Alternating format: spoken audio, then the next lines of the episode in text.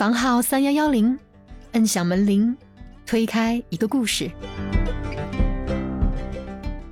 嗨，小伙伴们，大家好，欢迎来到房号三幺幺零，我是范范。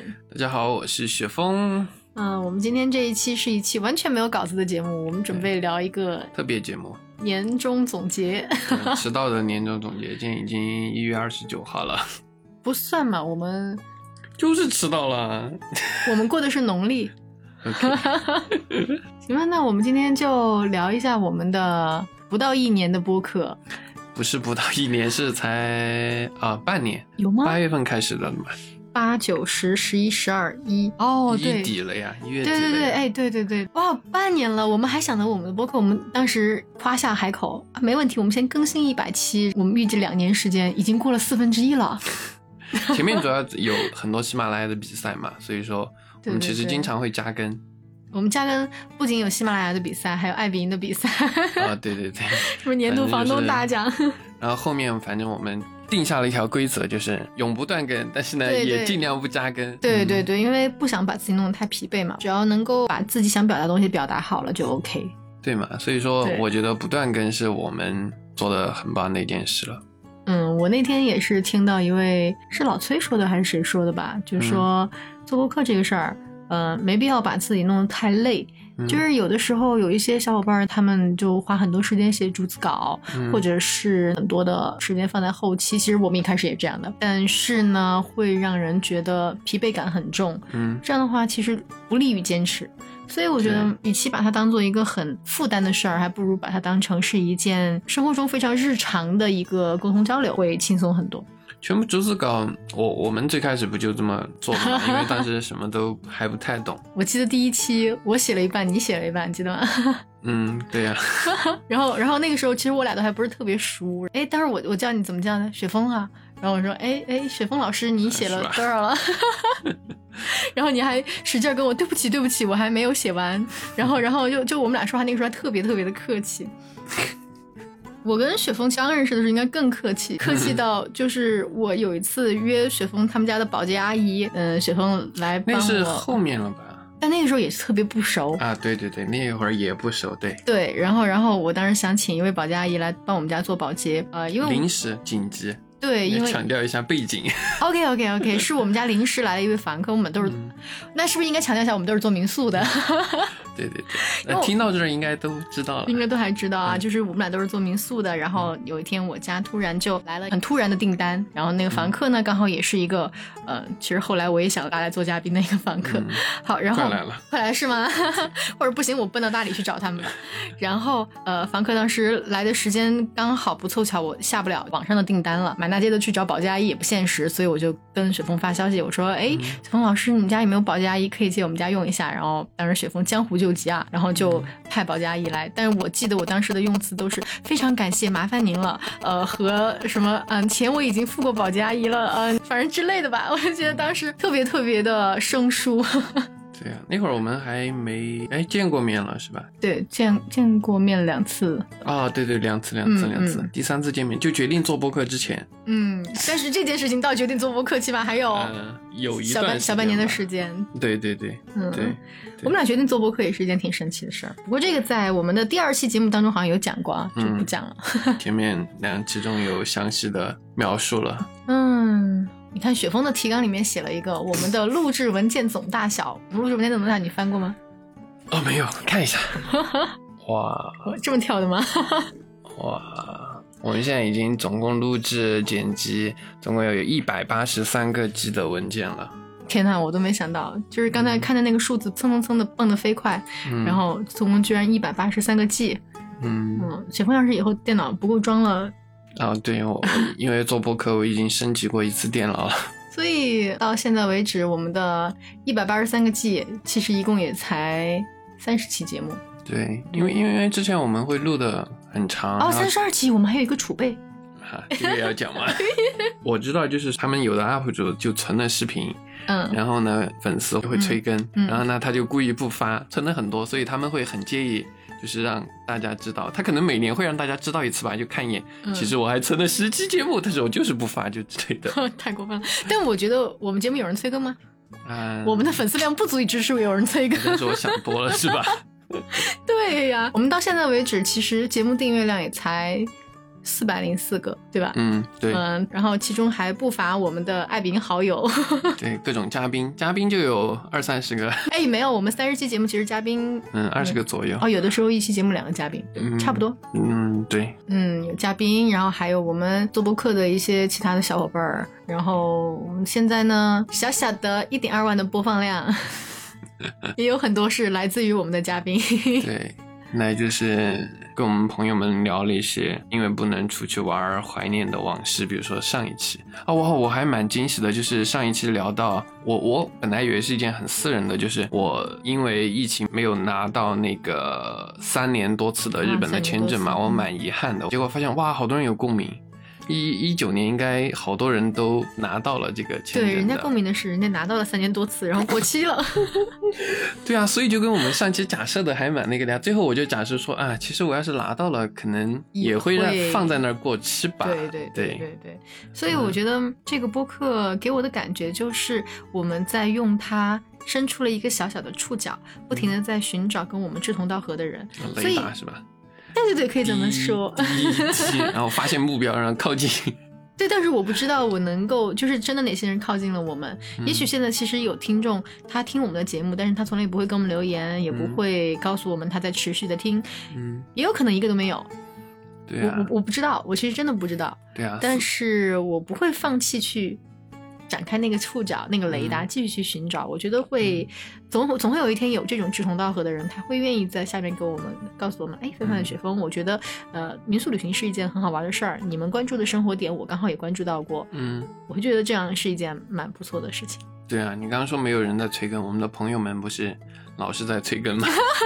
比如子涵阿姨，对啊，我们还有嘉宾还在还在那说，哎，什么时候到我呀？什么什么时候 是我的那对期啊？对这这一点其实我们还蛮骄傲的，就是我们的嘉宾已经排到，就是人家。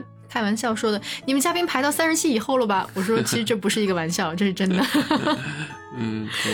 对，我们现在还有一储备嘉个朋友宾。在听或者再催更，我们都肯定不会停掉的。哇，我觉得即使没有人来听来催更，我也不会停掉的。我我我还是会继续去把这个触角伸出去吧。其实还蛮多人私下问过的嘛，哇，你们两个好厉害，又做了个播客，哇，还更新了这么多期。嗯哼，其实我觉得你说这个话，，你觉得我们做播客这半年来，让你产生最大的变化是什么？就是我一开始其实是没有想过我们可能会在这个上面投入这么多时间精力。嗯就是真的开始做的时候，才发现哇，这个真的是一件其实当时发现挺耗时的一个事情。对，对，尤其是雪峰可能更没想到，因为我还是做好一定的心理准备，还我还我还我还我还牺牲了就是被一个假凡凡骗期过来的。没有啦，其实、嗯，当时就觉得好像好像做博客挺难的，但是嗯当我们把那段时间坚持过来以后，好像我们现在的这个状态也蛮好的。可能是因为一开始什么都不熟，然后嗯工作的那个效率比较低吧，然后嗯进度很慢，所以做起来就觉得挺费力。但是后来慢慢慢慢的达到了一个状态以后，就觉得这个事情其实还挺 enjoy 的。然嗯后雪峰呢，你觉得做播客会让你有什么样的变化？嗯，讲一个没有在没有在第一期或第二期节目里面讲过的我做播客的原因嘛。其实我刚刚开玩笑说是被凡凡骗过来的哈。其实，嗯，那会儿凡凡对播客的认识了解或者说就信息量是比我大的，当他找到我之后说了一下，我就直接答应了。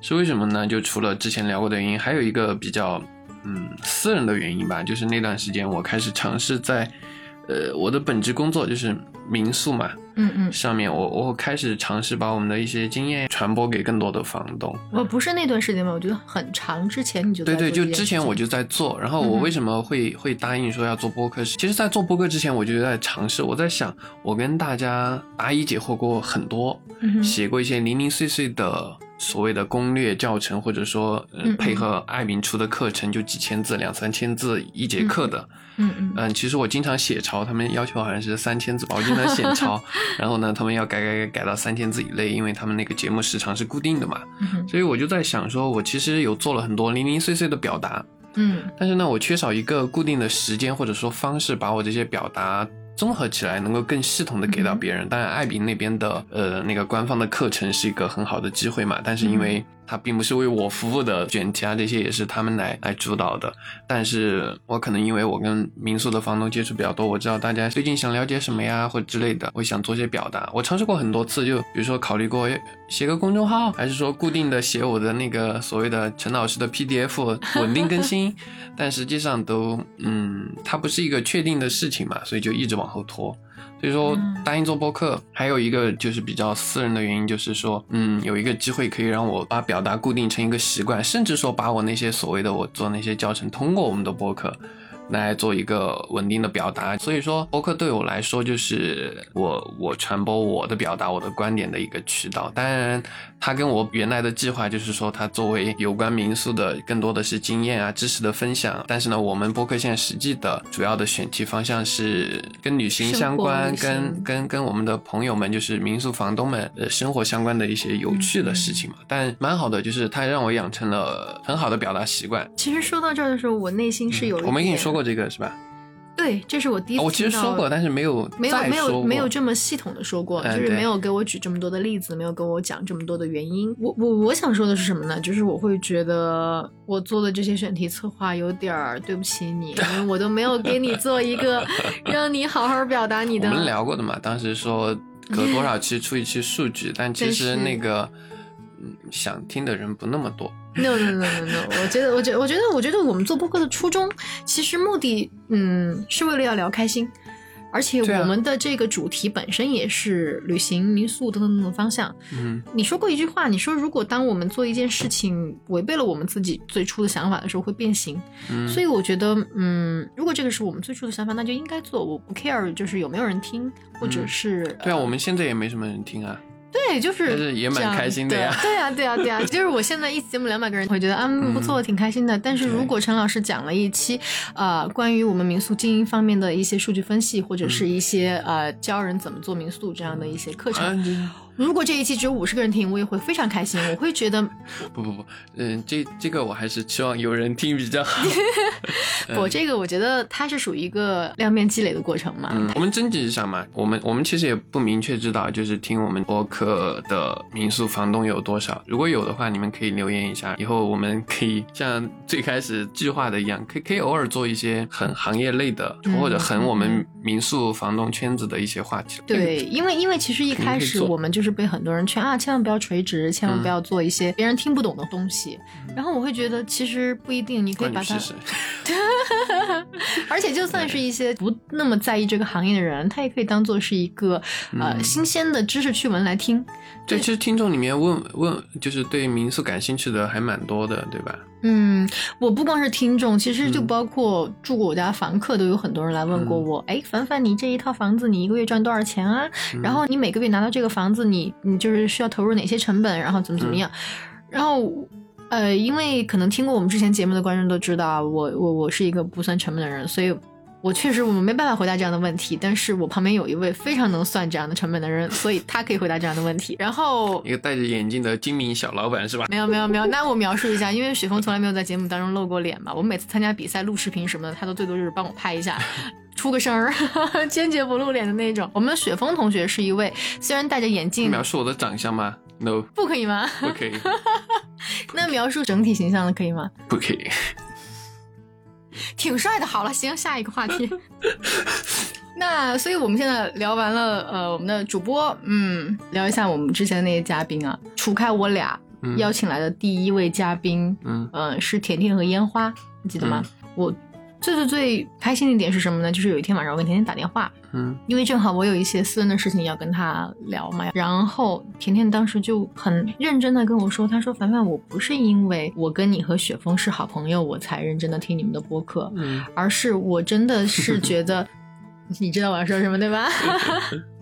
我真的是觉得你们做的这个节目很用心。”很值得我听，然后他也会非常非常感兴趣这个里面的内容，所以他在认真的听我们的每一期节目。嗯啊，当时我就觉得好感动啊！就是嗯，我不是感动有一个人会花时间来听我们的节目，而是呃被自己做了这么好的节目而感动。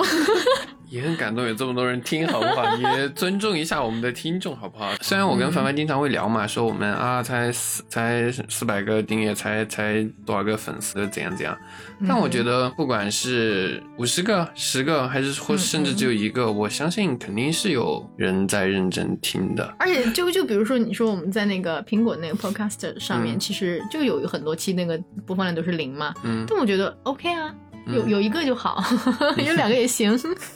就是其实有有有几期有节目，而且还有一些的那个什么完播率到百分之九十二什么的哈，嗯。我都会觉得哇，一期五十九分钟的节目完播率百分之九十二，我觉得嗯好值啊。就我我会有很多人，他们到现在为止可能没有听播客的习惯，嗯就是我的很多好朋友，他如果真的坐在我身边，他会听我叨叨叨叨叨叨，嗯半个小时、一个小时，甚至两个小时，听我把嗯我在这一期播客里面的东西讲完。嗯但是呢，他没有挂上耳机，在看不见我脸的情况下跟我聊这样的一个话题的可能性。所以我觉得，嗯，既然听播客的人少，那嗯我也觉得这是 OK 的一件事儿，就没有嗯人，就是暂时没有那么多人听，我觉得是完全嗯 OK 的。就算是以后没有人听，我觉得也是 OK 的。对，我们的目的，如果这个赛道能够好起来，就比如说创作者越来越多，听众受众越来越多，然后开始有专业的机构进来的时候，我们已经聊了五十期、一百期，嗯嗯嗯嗯，我们可以有很轻松的有一期完整的节目制作出来的时候，嗯我觉得我们开始在意我们数据的时候，我觉得也是蛮好的事情。嗯，maybe。对，我们有很多的朋友，其实跟我们说过，像比如说那个云元素，我们的那嗯个阿那亚那期的嘉宾，他就说，哎、为什么你们不去呃把它放到呃 B 站还是什么哈？对，然后为什么你们不去多放一些平台？其实嗯。到现在我们的那个，我们俩有个共同的那个备忘录嘛，嗯 list，对，然后 list 里面一直有呃上其他的平台这这这一项，但一直没动。可能我们俩毕竟还是工作有点忙，然后嗯。即使在这个之外，我们也现在暂时没有太多的这个心情去，就是觉嗯。得因为我需要数据，所以我需要上多平台，怎么怎么样，对就暂时就这样蛮好的。嗯，就我们我们是在意我们听众的看法的，但是我们并不那么在意说我有多少粉了，我有多少订阅了。当然，这也可能是对我们数据不太好的一个辩解吧。但不管呢，我们暂时会那么做下去。而且我觉得播客这个事情对我们的朋友，就我们的嘉宾们来说嘛，也蛮不一样嗯的。因为我记得嘉宾会感觉不一样的一期就是大明嘛，我们。把大敏和 Seb 哥的故事更新了三期。其实，在开始之前，大敏他的这个故事已经被蛮多人采访过了嘛。嗯呃，大敏还包括金慧，他们的故事都是被采访过，公众号呀，就什么的。对，金慧这个我印象很深。对，都采访过。大敏和金慧他们在节目开始之前都问过我和凡凡说，呃，我们待会儿要怎么聊啊？哪些能说，哪些不能说？那我们会给嘉宾一个大纲嘛，但是最后我们都告诉金慧和大敏说是。我们就是朋友聊天啊，就聊开心，就怎样都好。嗯稿子随时可以扔。对啊，金慧她因为是一个，大家可以去找一下那期节目哈，就是呃，在北京创业工还是创业那一期。对，她是一个在北京创业负债了几百万的小姑娘。做这期节目的时候，他自己的原话就说啊、以为跟什么腾讯新闻封面新闻采访他一样。后面我们告诉他，不是啊，我们是来找你聊天的，我们更关心你。你负债这么多，对你来说，你在北京过得好吗？你的单身问题，你的房子，你因为民宿被抓进派出所的时候，你的心情是怎么样？我们更关注你这个人哎。嗯，然后那期聊完之后，我记得金慧跟说，嗯，蛮开心的，没想到跟你们聊了这么多，就包括大明也是嘛，因为采访他。好多人想聊的是，因为 Seb 哥是一个法国人，在疫情前，然后飞到了国内，大家都很感兴趣这个。然后大敏开始给我们说、啊，Seb 哥不是一个典型的外国人，我们的故事好像只有那几个点。然后后面我们告诉他们不是啊，我们就是想聊你们的故事，然后反而、反而还聊出了蛮多那个，吧？对对对大敏在节目里面，我印象是哇，雪峰，你居然把这个挖出来了，我好像没跟别人讲过这个。总结一下，就是我们就是想跟朋友每个周来一场酣畅的聊天。嗯你说其他的目的能聊出什么吗？不确定。但是按我们的经验的话，每期都会聊出一些蛮不一样的东西的。我记得当时跟金慧的那一期，特别让他开心的一点，应该是他本来被那些记者，但他当时采访的时候，嗯他其实给记者表达的都是，哎，我现在状态还蛮好的，我一直在非常正向的在努力当中。嗯但是呢，记者为了博取一些新闻的眼球吧，嗯就是所以就一直写他焦头烂额啊之嗯类的。那跟我们在这样不同的互动当中，他其实能够讲到的更多的观点，会让不管是听众还是他自己都觉得更好。嗯，然后跟大敏呢，我记得应该是 Step 哥的一个八卦，然后不小心被雪峰给挖出来，对，还蛮好玩的。就是其实我觉得这可能也是在播客有不一样的点吧。对，就是在没有稿子的情况下，嗯然后把它给拎出来，其实就是一件蛮好玩的事儿。嗯其实还还有有有蛮多朋友对我们制作播客还蛮感兴趣的。虽然刚刚我们讲什么聊天，但是很明显这不是一个把聊天内容录下来就嗯，不是一个把聊天录下来，好像我们就完事儿了的那么一个事情。对。嗯，最开始我我跟凡凡，我们我印象很深的就是我们的第一期的节目，哎，你说的第二期，第一期是跟我们俩录的第一期吗？嗯、对，就我们俩，嗯。就我们的第二期节目嘛，就我们俩啊，录的第一期，对对对，其实最开始的第一期是一个 demo，然后呢，我记得那一期啊，就是我当时在那个播客训练营的时候，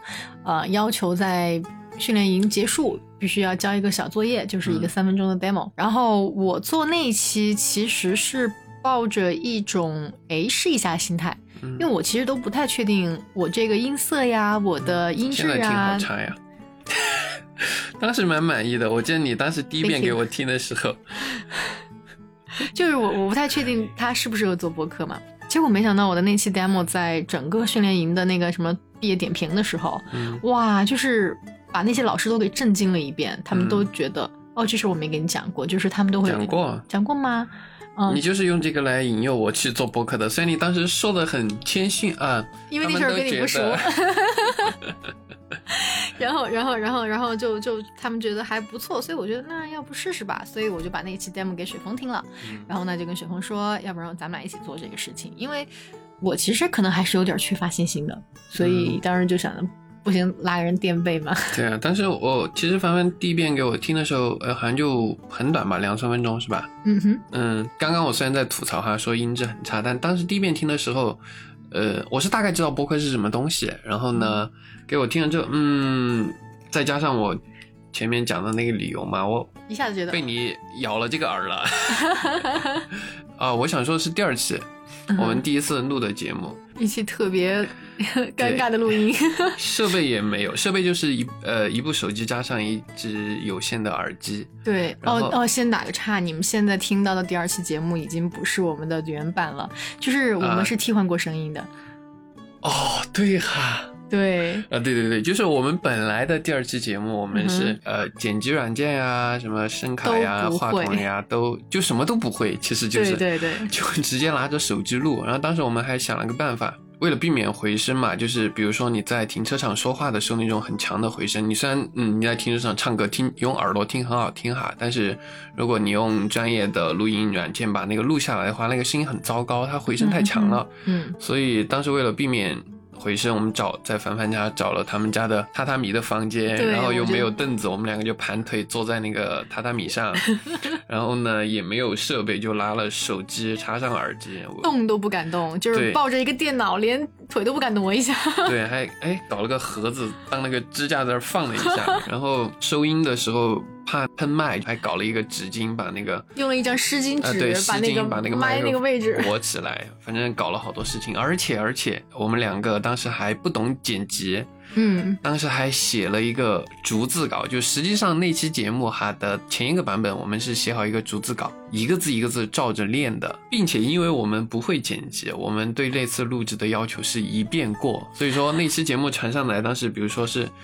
二十六分钟，我们就真的干聊了二十六分钟的话，一句都没错，一句也没有停，就那么录下来。哎，其实我们当时的没有这个要求，因为嗯我知道是有一些剪辑软件，就算用那个酷乐队也是能剪的嘛。对只是我们没有想到，我们俩已经就是呃对这个稿子熟悉到这个程度了，然后练太多遍了嘛。啊，我们练很多遍吗？对啊，前面录了很多遍啊，当时。哦，我都忘了。然后，然后最后我们就居然一遍过，一遍就一刀都没有剪，哇，真的特别神奇。嗯，然后现在呢，我们算是比较系统。我们现在，呃，有专门录制的声卡，专门录制的话筒。然后呢，我家这个书房也刚好是比较合适的环境，噪音啊、回声什么的比较舒适的环境。所以我们现在的音质经常被呃各种表扬。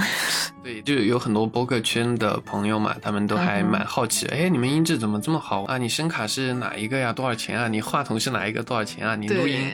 环境，你你那个是什么样子呀？给我拍个照。当当我把我三百块钱的话筒拿给人家看的时候，人家说啥？你蒙我的吧？哦，这个我还有一件事情印象很深刻，就是因为当时我跟凡凡的分工，就是因为我是男生嘛，可能对什么设备啊、数码比较熟，然后就由我来负责去选购设备。对对对，我是从零开始的。然后凡凡呢，当时就负责就是我们的策划文案，然后包括剪辑，当时也是说他会负责比较多嘛。然后当时我就去。选设备就从零开始，嗯，去到了我比较习惯看的一些购物的推荐网站啊，包括百度，包括去淘宝搜，最后呢是在 B 站找到了很多做播客或者说声音工作者的一些视频吧，嗯然后还是花了蛮多时间的，最后我选挑选到了应该是三款吧，发给。凡凡，凡凡直接给我来了一个，你决定呀。最后就买到了我们这个设备。我我其实花了，因为我是一个那种，如果你要让我去买一个东西，我我习惯性是要建立一个很系统的知识，就是知道它是什么，它为什么，嗯嗯，它怎么样，然后我才去选，这是我的习惯哈。当然就花了很多时间。然后最后我们做的选择就是买了一款入门的声卡。因为当时我们说的还是啊，还不确定自己这个博客能不能做下去呢，先买一个便宜点的，说不定时期就 over 了。对，然后买了就砸在手里了，要去买了一个还蛮便宜的，在那种专业声卡里面就一千出头。然后呢，话筒呢，我们配了一个相对便宜的，才两百块钱。但是呢，它的基础三三百三百三百三百，但是它基础素质是够的。比如说，大家现现在包括前面节目听到的声音，都是这支三百多块钱的话筒。嗯嗯嗯，声卡它才主要决定了你声音的素质，话筒算是如果是一个水桶装水的话，声卡它是这个整个的水桶，但是那个话筒呢，它是类似于最短的那块板。所以说你话筒提升之后，你整个声音质量会提升。但是如果你整个桶你就只有话筒这根板很高，那你的水是不能够再往上高的。本来当时计划的是啊，比赛拿到奖金什么的，把话筒升级换一下。后来发现好像没太必要换。对啊，还蛮骄傲的。我当时做了一个还蛮明智的选择嘛，就就如果有有想对播客感兴趣的，你去淘宝搜声卡，其实你大概可以看到呃两类声卡，一种是专业声卡，它就比如我们买的这种，它必须要有有拓展的话筒，然后呢它的基础的功能也。也是灯电信号的转化，还有一些适合做直播的声卡的话筒，可以直接连手机的声卡话筒，包括甚至带了一些调音功能的声卡话筒。那它的声音方面的素质能力可能会差一些，这就不展开了。大家有感兴趣的可以评论区问我们，我们可以把我们使用的这款声卡和话筒的型号发给大家。嗯，我觉得是最入门的一套设备了。你如果对。对播客感兴趣的话，不，我是觉得就是这个故事也告诉我们，挑一个好搭档是非常重要的。然后我就可以什么都不懂。对我印象很深刻，我当时做了很多跟功课，发了三款搭配，因为我们是声卡加话筒嘛，发给凡凡，然后讲了每一个的优缺点，还列了好多文字，发给他很长一串。他过了一小会儿吧，就就明显没有读完的那种时间，就发你决定吧，你决定吧，你买什么链接发我，我跟着买。对，我觉得有搭档吧。就比如说，当时雪峰就跟我讲，他说：“哎，你看这个 UP 主他更新了一个什么，就是当时做 AU 剪辑的一些什么东西。然后其实可能我过了十期才会那个操作的，嗯，但是雪峰反正马上就会了嘛。说啊，对对对，我我刚刚要讲的那个印象很深，是是。二零二一年那个 B 站不是会有那种年度总结嘛？就每个人的，我看的单个视频就是看的最多遍的前三名，前两名是 AU 教程，AU 的剪辑教程，AU 是那个是一个声音剪辑软件 Audition，然后呢，第三个视频呢就是一个话筒和声卡的测评视频。其实我看的最认真的可能不是这三个视频，但这三个视频是被我看的最多遍的，因为不太懂嘛，就又看一遍，然后他推荐哪些型号记下来，然后又去搜别人怎么评价这三款他推荐的这个话筒或者怎么样的，所以那个视频就在反复看、反复看，看了很多遍。明白明白，所以雪峰为这件事情真的是付出了太多的努力，范范自愧不如。告诉大家一定要挑个好搭档啊！我要夸你一下吗？没事没事没事，这个事情我放弃了。我有一个好的搭档真好，还可以包容你性格里面的弱点。OK，那嗯，后来吧，我们就慢慢的就嗯放弃竹子稿。其实竹子稿我们还进行了好几次，逐渐放弃的。对，嗯，还交叉了几期。呃，因为因为因为当时做那个什么播客训练营，他有作业，要求做单播，嗯嗯然后当时我很清晰的记得我做单播的时候，陈老师在旁边帮我录音，然后他跟我说，呃，明显你的每一遍都没有第一遍讲的好，嗯是吧？所以嗯当时就真的觉得，嗯，就是要有就是第一次讲故事那种讲述感，嗯，可能才会更好。所以后来我们就尝试了，那我们就不用逐字稿，然后我们当时拉了两个嘉宾来跟我们聊一期环游旅行。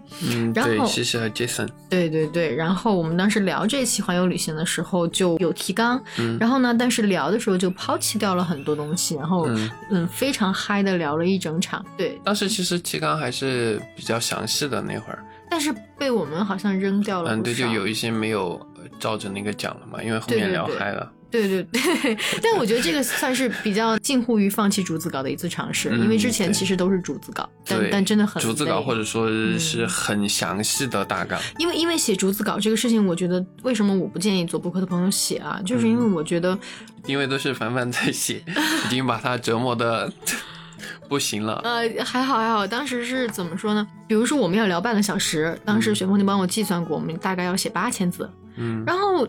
我其实也算是一个还比较爱写的人，但是嗯我就算是我当时我记得我写的最长的是我什么新西兰游记之类的啊，我都只写了四五万字，嗯就是八千字已经是四分之一了。在这种情况下，我觉得如果每次都要创作一个八千字的文章，小伙伴们你算一下，现在三十期，我得写三八嗯二十四万字了对，二十四万字，我觉得这这这个对于我来说还是挺难的。呃，中中短篇小说了，对，关关键我还要周更啊。嗯，然后我我记得当时我为了这个周更，我还嗯当时我们文案压力蛮大的。对我为了你记得聊依依和思文，就是苏州的那个、呃行走的性价比的爱情故事那一期，嗯依依和思文他们是那一期的嘉宾，然后当时为了聊他们，我基本上是提前了两个星期做准备，嗯然后才把他们的逐字稿写出来。嗯呃，我记得当时为了写那个逐字稿，我还查了很多很多的资料，比如说当时他们苏州的某一个啊那个、菜市场的资料，对我也查了一些。嗯，还有就是当时苏东坡他为什么后来呃喜欢去那个金辉寺，为什么会去金辉寺巷等等等等这些历史故事。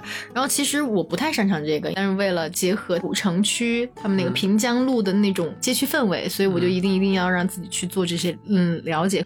哇，那几期竹子稿真的写的我觉得头特别疼，而且而且给我的一种感觉就是我们那期的男嘉宾他也会觉得，哎，这个好像虽然是他告诉我的，他要这么表达，但是不是他的习惯表达用语和语气方式。我觉得这样其实挺限制嘉宾的，不太好。对我，我跟凡凡最后得到的一个结论嘛，就是嗯逐字的稿，它可以帮助我们让这一期的内容，我们聊天的点有一个度，就是你文字给到多少，我们就可以发挥出大概这个水平的内容出来。嗯嗯，但是同样的，它也会限制我们的发挥，会束手束脚，就有一种对就是要酣畅淋漓的聊一通，然后呢就还还要想畏首畏尾的怎么回来呢？对，怎么扯回来？对，就这这种问题。嗯所以后来我们就逐渐的放弃了逐字稿，然后呢，大纲嗯也开始变得从比较详细到只是提点，到只是现在甚至这一期就随便写了几行字，然后就，开始聊开始聊，我们试试，我们能碰出什么来。对，我们我其实记得有很多个播客大咖，他们都这么嗯说过，就是在呃聊的时候，他如果觉得没有聊到他自己想聊的那些点，他甚至会把一期剪出来只有四十分钟的节目聊成两个小时、三个小时，甚至五个小时。嗯那么在这样情况下，我觉得，诶，我们也可以试试看，我们会不会因为聊天的碰撞，它倒逼我们的思维的发散能够发散出一些什么东西来？所以嗯我觉得这个还蛮好的。对我之前听过一个概念嘛，我其实都忘了是哪位老师那儿听到的了，就是说嗯播客其实就是。你去饭馆吃饭，然后听嗯隔壁桌的人在聊天，那种、那种窥视感，就是你去了解别人的生活、别人的故事的那种窥视感，会让你觉得很棒。那既然你想象一下那个场景，你去到饭店听别人聊天，那肯定是别人就真实的那种激情的互相的打岔，互相的讲故事，嗯嗯然后甚至嘲笑对方的那种，捶你一拳，对那种、嗯那种嗯真实的聊天氛围才是人愿意听的嘛。所以说我们现在就不会。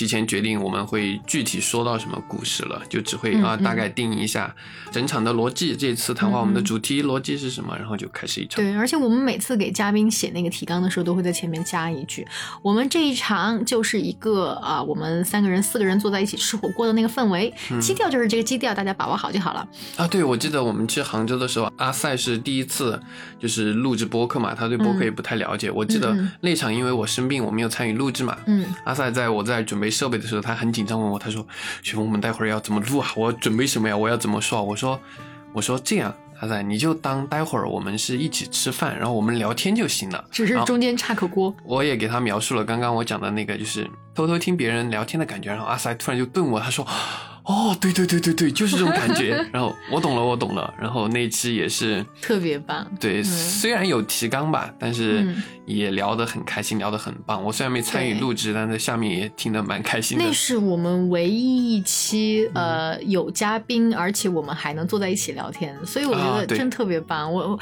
因为因为其实我跟雪峰我们物理地址比较近，所以我们可以直接在那个就是我们俩线下每次都是我们俩一起录，嗯这样我们能看到对方的表情，然后这样录出来的东西也比较生动。对，然后我们每次嘉宾呢都是线上的，在线上录制其实。虽然是现在做播客的一个趋势，但是我还是觉得它有一定的呃局限。对局限就是，嗯，你没法跟嘉宾直面沟通，甚至还有延迟。这个延迟真的有时候很讨厌啊，它会让我们跟嘉宾之间的沟通对，突然就好像，哎啊呃，都想表达一个话题，然后突然说好，你说你说，然后哎这样你说你说，对对对，这样一下子就把整个话题的氛围其实打断了，对对，蛮不好的。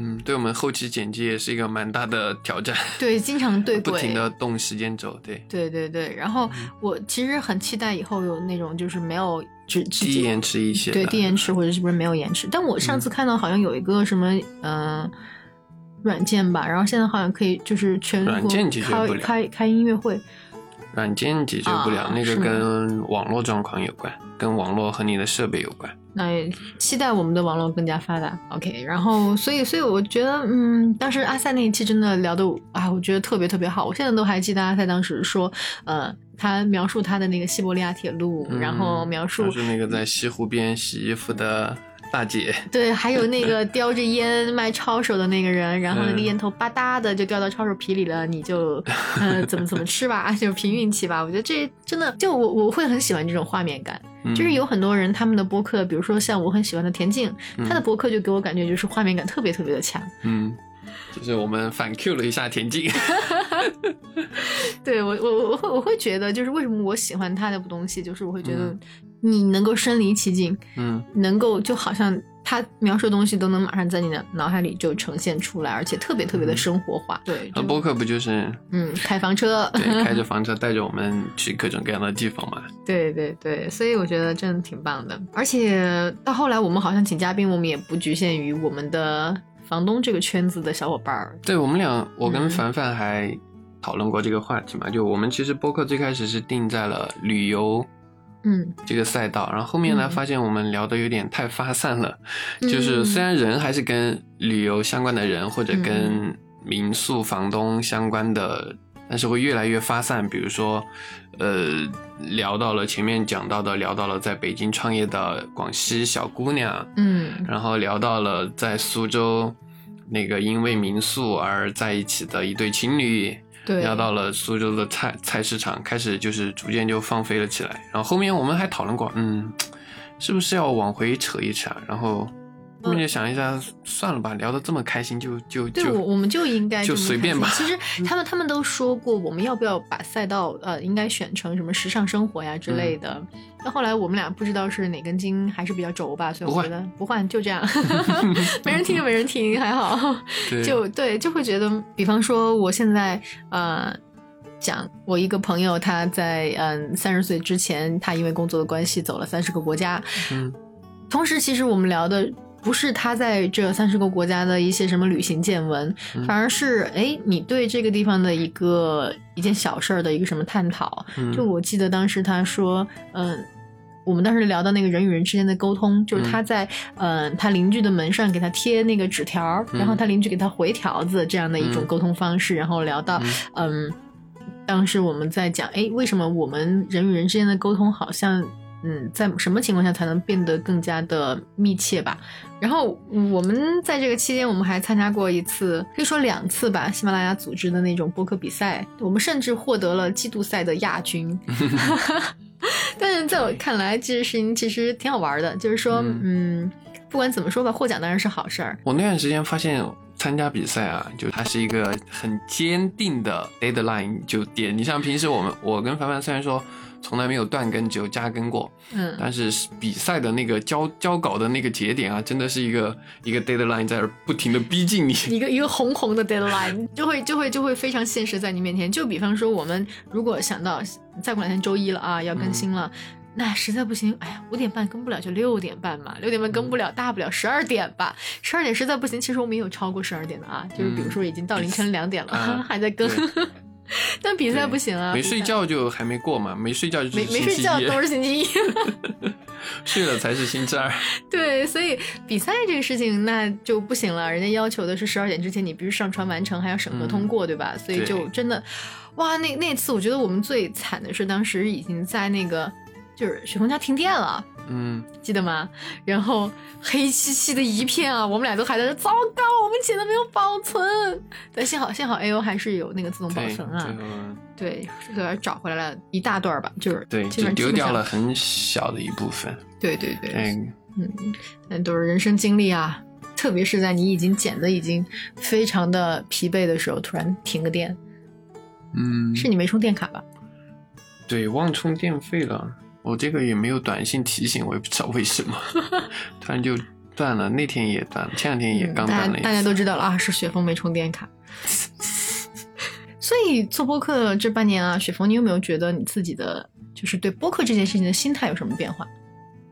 有啊，这个跟你聊过嘛？就最开始我以为这是一个不太会花费我 太多时间就可以完成的简单的工作，然后那那我我必须要插一句嘴啊，因为我以前一直对雪峰老师特别有愧疚感，我会觉得是我拉雪峰来做播客的，然后耽误了雪峰老师这么多的时间，当时真的就觉得特别特别特别的愧疚。其实最开始他确实对我们时间占用蛮严重的，对吧？那会儿我们，嗯嗯我记得我们印象很深刻的是一位老师，就罗叔嘛，罗叔问我们剪辑会花多少时间，当时我们报给罗叔的数据是，我们一个小时大概可以出剪出两分钟剪两到三分钟。罗叔说：“天哪，你们在干什么？你们？”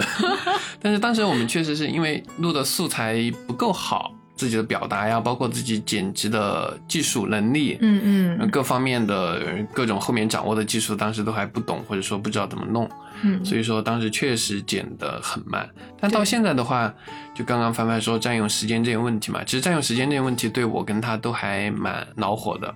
嗯。然后，但是现在呢，还好，他几乎就是花我们某一个约好嘉宾的时间，某一个晚上，呃，一录制。对一到两个小时录制嘛，嗯然后主要的剪辑工作在周末一个一整天，一点五到两天吧，就可以基本。嗯如果是半小时的节目哈，就一点五到两天，就就周末的时间嘛，对，就基本可以完成的一个工作。所以现在还好多了。嗯，因为我现在可以把它挪到平时去做嘛，所以周末的话，我觉得只要不是那种，就像我们这种突发的，我们说，哎，我们嗯星期六来录，星期一就更新的这种啊，我觉得基本上还是可以，就是我在平时完成。嗯就甚至有的时候，因为呃，我们有个嘉宾跟我们开过玩笑，就是说为什么我们俩做播客这个事情，其实在他们看来蛮不可能完成的。就是雪峰还有一百多套房子，我家里还有个娃，就是我们要管的事情有那么多，为什么还有时间来做这个？我们当时确实。花的那么多时间，对我们来说真的还是蛮重大的。然后嗯后来慢慢的把这个效率提高起来之后，才觉得，哎，这还算是一个可行的事情。就是最开始觉得是一个简单工作嘛，嗯，后面发现是一个很复杂、很费时的工作，然后现在呢就，嗯，是一个可以蛮开心，然后呢，它的时间占用或者说它的工作量是可控在可控范围内的一件事情。对，哇，我真的觉得你说这个可控，以前的那个真的就是不可控，嗯特别特别的不可控。就现在想起来都会觉得有一点后怕，就是会觉得嗯有点后背发凉。纯纯用时间对，用时间累累出来的，而且我们那个是那个时候好像对后期的要求特别的高，就是我们嗯。会要求自己没有那种呃这个这个这个呃呃呃那种表达，嗯。然后会把这些东西都剪得干干净净。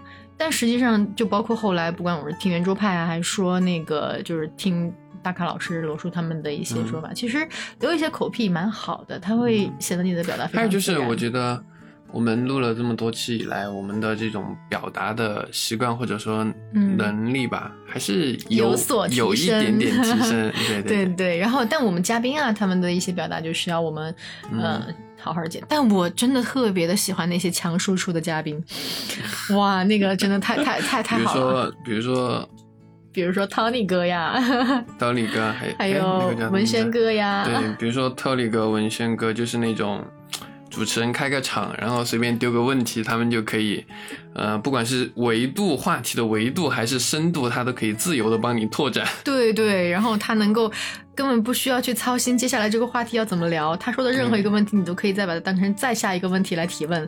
对，然后，然后这样的嘉宾真的会让你觉得特别的开心。嗯，嗯特别是 Tolly 哥吧，我们后面的很多嘉宾还是 Tolly 哥介绍过来的。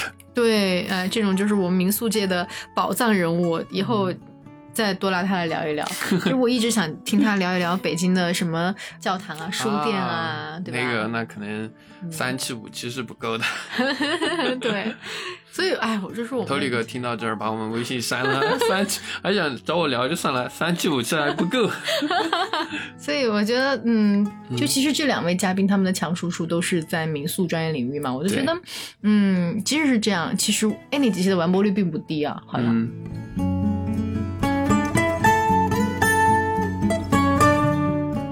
我觉得我这几个月做播客心态其实有挺大变化的，就是从嗯一开始我是因为喜马拉雅他在做这个呃播客训练营的宣传的时候，他会说，哎，这个是有机会可以跟喜马拉雅签约，嗯或者是嗯能够得到一些流量推广呀之类的。必须承认啊，我是抱着有这样的心态来的。就包括当时我们参加比赛，其实他也是有说一些关于，哎，我们如果得了冠亚季军，有可能会有一些什么样的呃鼓励啊，一些政策什么之类的。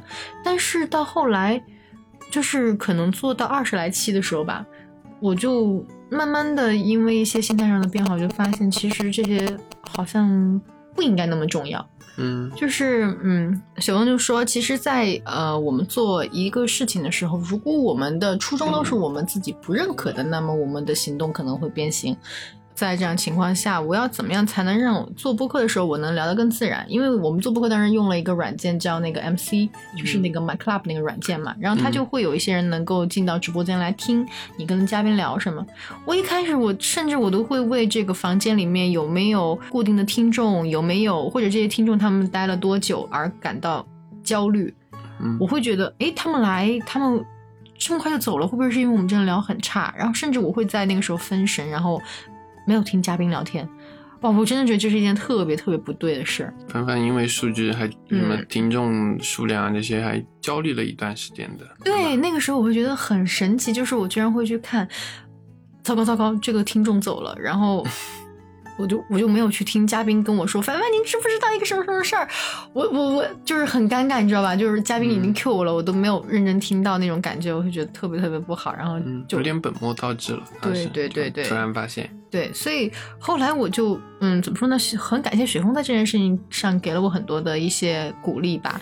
我呃，你别笑，真的这样的，就是会觉得嗯，我应该做什么样的事情是必须要遵从我自己就是内心认可的。如果这个东西我我自己都会觉得啊，它是一个。呃，已经心态不对的事儿，那我这样做出来的东西一定是不好的。所以，所以后来我也就我甚至可以做到，就是把那个 MC 那个嗯屏幕给关掉，根本不看，嗯，不管下面进来多少个人或者走多少个人，我觉得都 OK。这个这个这个不是我最看重的一点，甚至到后来我们就直接，比如说用腾讯会议啊，或者是直接就我们俩在的时候，就直接拿那个 AU 录对着一个话筒侃侃而谈，根本不不想去想象，哎，如果听众听到这儿会怎么样，然后就会觉得嗯。好像要顺畅自然的多，就包括后来不去关注数据，不去关注完播率，我甚至有的时候我会因为完播率就是那天的完播率很低，然后。影响心情，然后你知道我怎么开电脑的吗？我就是开了电脑之后，我登登了那个喜马拉雅，我点了创作中心之后，我要拿一个手挡在这里，就是刚好把完播率遮住，然后我才能顺利的点到下面一个呃页面去看我想看的东西。我必须这样，我才能放平心态。后来我就觉得，其实不是那么回事儿。嗯一些节目的播放量和完播率，它说明不了什么问题。因为因为因嗯为就包括我们后来我们在那个呃决赛里面得亚军的那一期节目，其实嗯它的完播率和播放量，但是为什么导师们都还觉得这不错？我敢肯定，这些导师们他们也不会真的去看完播率和播放量来给我们打分，嗯所以，嗯，真的重要吗？好像不是。嗯，所以后来我就不看了。我觉得不管怎么样吧，我觉得只要在这个两百个人里边有那么一个人四百，四百四百，四百个人里边有那么 一个人是非常非常认真的从我们这期节目当中吸收到了他想要的东西，我觉得就蛮好的。对，就我跟凡凡现在都可以确认的一件事情嘛，就是我们都可以把这些影响摒弃掉之后，我们可以聊得更好，我们可以聊得更精彩，聊得更好听。对然后至于这个所谓的更精彩、更好听。呃，能不能获得，或者说什么时候才能够获得更多人的喜欢呢？这个我们不确定。嗯嗯，这个可能跟平台算法、跟播客这件事情本身的受众数量，或者跟一些其他的偶然的因素都还有关。嗯但是呢，先把节目做好吧，把它放在那儿。嗯嗯，这要是没人听了之后，自己听也不错。对，我记得我以前写公众号，我就好像我跟雪峰讲过，就是嗯我现在返回去看我当年写的那些公众号，嗯我最不愿意看的就是当时有人来找我带货的那些公众号。嗯，然后我最愿意看的就是我自己真心实意写的，非常非常认真。这件事哈哈也说过嘛，就是嗯嗯，对哈哈他们公众号呃成绩还蛮不错的了。对对对对对。然后呢，他在一个还不错的节点，他断更了。我们问他为什么，答案在我们的那个预期范围内哈。他说因为这两年不能出国玩嘛，他素材变少了。但我们就说，哎，也看你们好像会尝试写一些在国内周边游啊这些。然后哈哈就跟我们说了很长一段，他说他其实是觉得他内心的这种。东西少了，他觉得他不应该写一些他都没那么 enjoy 的东西给他的粉丝们看，他觉得，嗯，那可能还不如停更。虽然说停更可能会影响，比如说他现在有多少多少粉了，嗯可能会影响他之后再写，就是就是数据数据层面嘛，会有很大的影响。但他觉得，嗯，不是在写他真心想表达的东西了，那就、那就停一会儿吧。对，我觉得嗯这个蛮好的，而且他现在也在酝酿他的老三。对，这个我们说的这个老三不是指 他真的嗯结婚生宝宝啊，他是嗯在酝，因为我们都是做民宿的嘛，然后他现在、他们家以前有两套民宿，然后现在正在酝酿的这一个小酒店吧，应该是他们嗯家的一个老三，我觉得这个还蛮棒的。等他酝酿出来，他说不定也会有很多关于在这个行业当中的一些分享啊，我觉得嗯，我们会再把他抓回来的。对对 对，可以来跟我们讲一讲这些故事。嗯。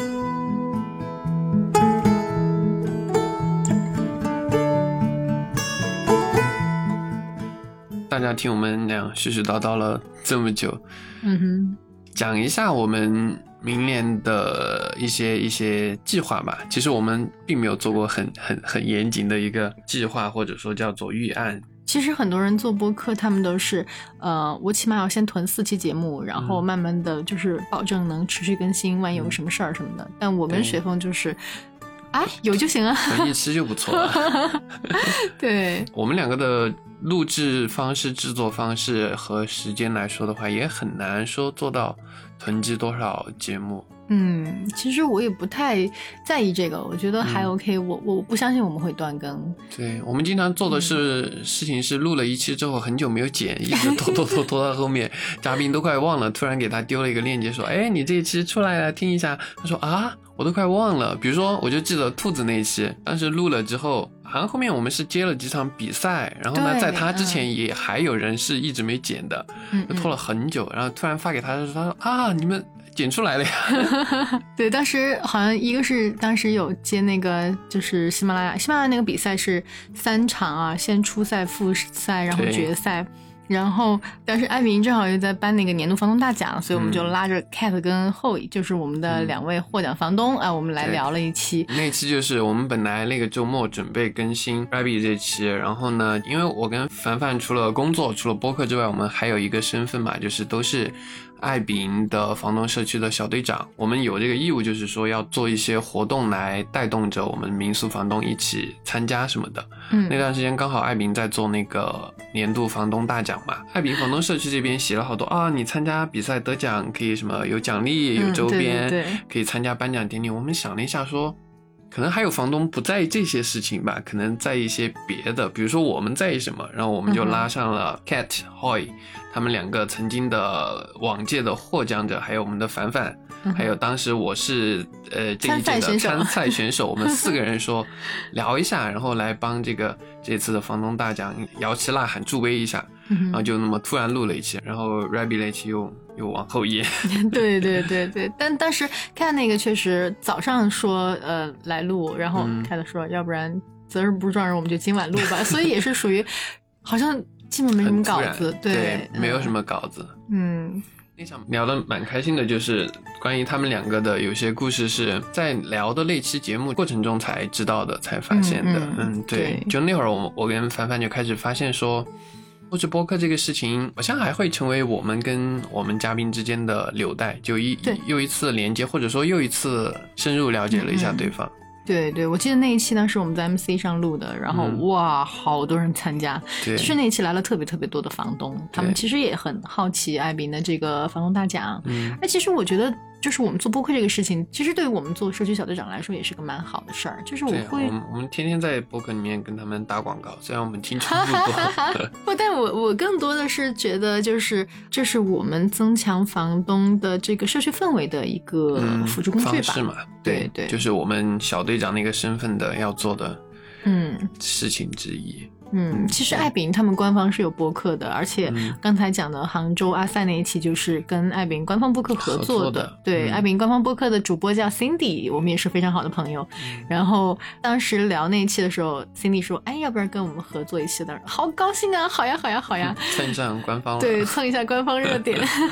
对，所以说未来这一年的话，关于我们的嘉宾的选择上，就会像刚刚我们说的，我们可能都会去找我们身边的朋友，还有我们嗯民宿爱宾这个家庭里面的各种各样的房东，各种嗯有趣的人。嗯因为他们的故事本身就非常的好玩。对，就是很多故事都会跟旅行相关，嗯，然后都是这样一群热爱旅行或者说热爱生活的人。对对，所以大家以后会听到我们不停的在节目里面提到什么房东房东，实际上我们在讲的都是民宿的房东。这些房东他们都会给你带来一些生活当中非常不一样的视角和生活方式，我觉得这一点还蛮好。然后嗯就像前面我们聊到的，未来这一年呢。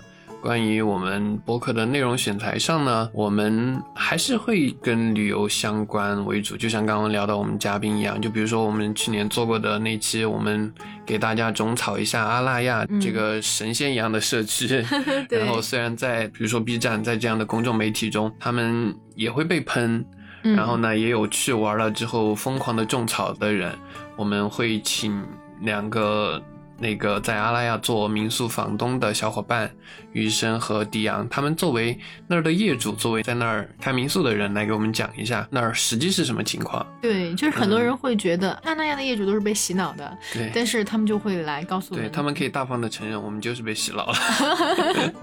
对，但但我觉得听他们讲嗯他们那个洗脑的过程，我会觉得，哎，这个地方真的还是蛮值得一去的。对啊，然后我们的嗯云素小姐不是马上就跑过去了吗？来了一次满意的旅行吧，对他来说应该是。对对，而且而且云云素一去，他的那个什么小红书点赞量马上蹭蹭蹭的上涨啊，然后他还跟我说流量密码，对，为什么这么好的流量密码你们不去 B 站上播一播呢？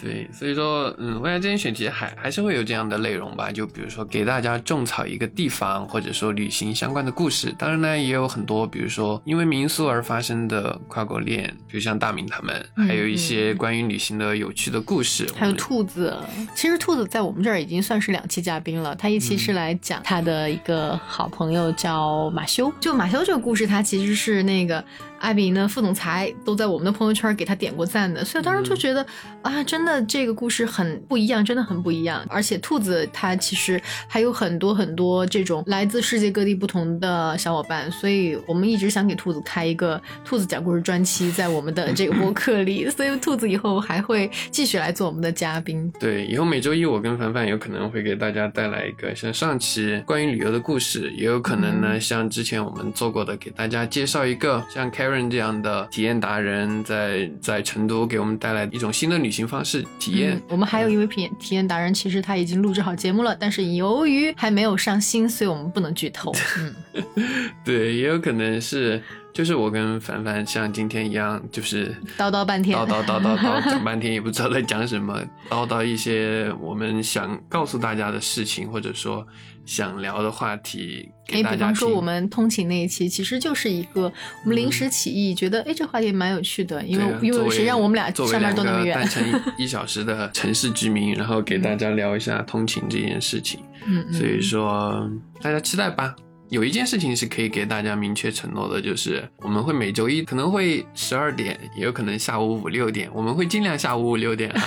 不行的话还是可能到凌晨一两点也不是不可能。对呀、哦，现在我们的目标计划当中的嘉宾呢，就像刚才说的，已经累积了三十多期了。嗯 对，就是说我们现在节目稳定更新到六十期已经不成问题了。对，所以关于我们的稳定更新呢，大家是不用担心的。这个也是我们觉得未来这一年我们肯定可以坚持下的一个事情。嗯，嗯。至于对于节目有什么想法、看法，或者说有什么想对我和凡凡说的，嗯。请大家踊跃的在我们每一期播客下面留言。而且，哎，其实这个时候我还想再插一句艾比营的广告啊，就是嗯我们现在作为艾比营的小队长，在接下来我们的每个月的小队长活动当中，其实我们嗯。是非常欢迎来自我们圈外的小伙伴参与的。对，如果有小伙伴愿意参加到我们的活动的话，也可以私信我们，或者是在节目下方留言，然后嗯，可以添加我们俩的微信，然后对呃，如果有爱饼的相关活动，欢迎小伙伴们踊跃的参加。